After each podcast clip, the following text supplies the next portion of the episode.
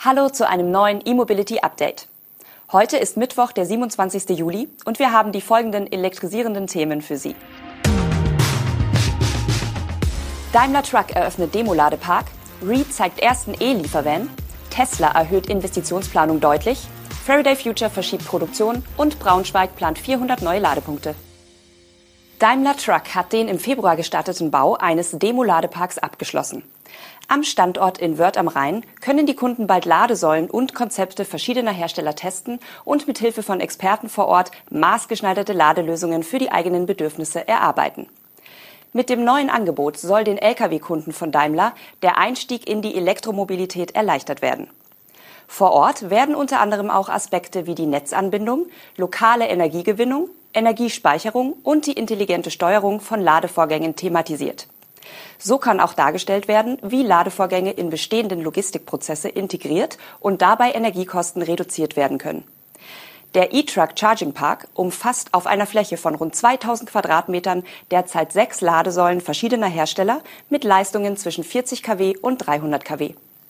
Angesichts der sich rasant weiterentwickelnden Technologie hat sich Daimler dafür entschieden, den Ladepark modular aufzubauen. So können Ladesäulen später gegebenenfalls ergänzt oder ausgetauscht werden, wie es auch bei potenziellen Kunden geschehen könnte. Außerdem plant Daimler Truck auch den Einsatz des neuen Ladestandards Megawatt Charging in dem Park. Die Installation entsprechender MCS-Ladesäulen soll möglich sein. Wann dies der Fall sein wird, kann das Unternehmen allerdings noch nicht sagen.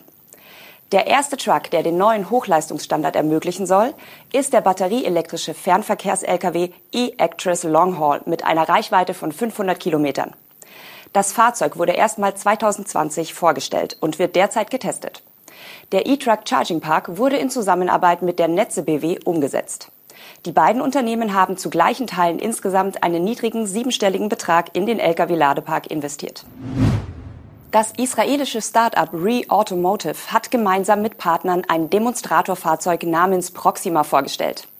Es handelt sich dabei um einen vollelektrischen und begehbaren Transporter, dessen Karosserie die Flexibilität der eigenen P7-Plattform von Re voll ausnutzen soll. Das Fahrzeug ist 8,7 Meter lang und beladen bis zu 8,9 Tonnen schwer. Damit fällt der Stromer in die US-Klasse 6. Die Entwicklung der Israelis basiert zudem auf eigenen Antriebsmodulen, in die alle wichtigen Komponenten integriert sind. Neben dem Fahrwerk sind das eben auch der Motor, die Untersetzung sowie die Leistungselektronik. Jedes Modul kann bis zu 100 kW leisten und je nach Anordnung sind Front-, Heck- und Allradantrieb möglich. Zudem kann entweder nur die Vorderachse gelenkt werden oder auch eine Allradlenkung ermöglicht werden. Das scheint bei dem Demonstrator auch umgesetzt zu sein, denn auf einem der Pressebilder ist ein gegenläufig eingeschlagenes Hinterrad zu sehen. Möglich wird das, weil die vier Antriebsmodule identisch sind. Die 4x100 kW Leistung nutzt RE bei dem Proxima-Konzept auch voll aus. Zudem ist auch die maximal mögliche Batteriegröße von 120 Kilowattstunden verbaut, die für 200 Kilometer oder 125 Meilen reichen soll. Die Nutzlast liegt bei 8000 Pfund bzw. 3,6 Tonnen. Das Ladevolumen beträgt 1000 Kubikfuß bzw. 28,3 Kubikmeter. Ein Vorteil des RE, die Ladefläche zwischen den Antriebsmodulen in den Fahrzeugecken ist völlig eben. Tesla hat laut einer Anmeldung bei der US-Börsenaufsicht SEC seine Investitionsplanung geändert. Demnach will Tesla in diesem und in den kommenden beiden Jahren jeweils eine Milliarde Dollar mehr investieren als bisher gedacht. Statt 5 bis 7 Milliarden Dollar sind nun 6 bis 8 Milliarden veranschlagt. Die zusätzlichen Gelder sollen demnach in die beiden neuen Werke in Austin und Grünheide fließen, um die Produktion zu skalieren. Die Spanne von 2 Milliarden Dollar erklärt Tesla mit der unklaren Lage. Angesichts der Zahl, Breite und Tiefe der eigenen Kernprojekte sei es schwierig, die Kapitalflüsse dafür vorherzusagen. Konkret werden neue Produkte wie eine aktualisierte Megapack-Generation genannt, die Elektroautoproduktion auf drei Kontinenten und der Einstieg in die Batterieproduktion. Noch im Juni hatte Elon Musk die beiden Fabriken als gigantische Geldverbrennungsöfen bezeichnet, die Milliarden von Dollar verlieren. Dennoch hatte es im zweiten Quartal erneut zu einem Milliardengewinn gereicht. Hintergrund des stockenden Produktionshochlaufs sind etwa die knappen Batterien für die Giga Texas, die Logistikprobleme in chinesischen Häfen und zumindest in Grünheide wohl auch der Fachkräftemangel. Im Osten Berlins ist derweil nach der zweiwöchigen Umrüstung die Produktion wieder angelaufen. Dabei wurde direkt sichtbar, welche Updates an den Anlagen vorgenommen wurden. Wie Tesla Mack berichtet, wurde nun in Grünheide das erste Model Y mit 46 80er Zellen und tragendem Akkupack gebaut. Es soll sich dabei aber um ein Testfahrzeug handeln. Zudem steht Tesla laut dem Wall Street Journal kurz davor, sein Supercharger-Netzwerk in den USA für andere Marken zu öffnen.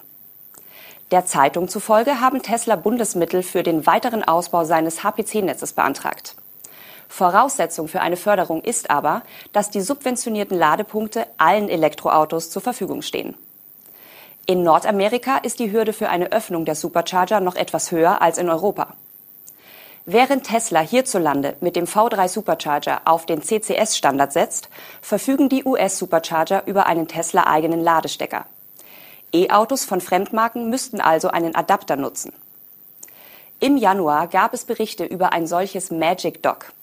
Damals hieß es, der Adapter solle im Rahmen eines Pilotprogramms ab dem dritten Quartal 2022 erprobt werden. Das US-Unternehmen Faraday Future hat den Produktionsstart seines Luxus-Elektroautos FF91 erneut verschoben. Der Grund sind Geldprobleme. Die Lage ist offenbar sehr ernst.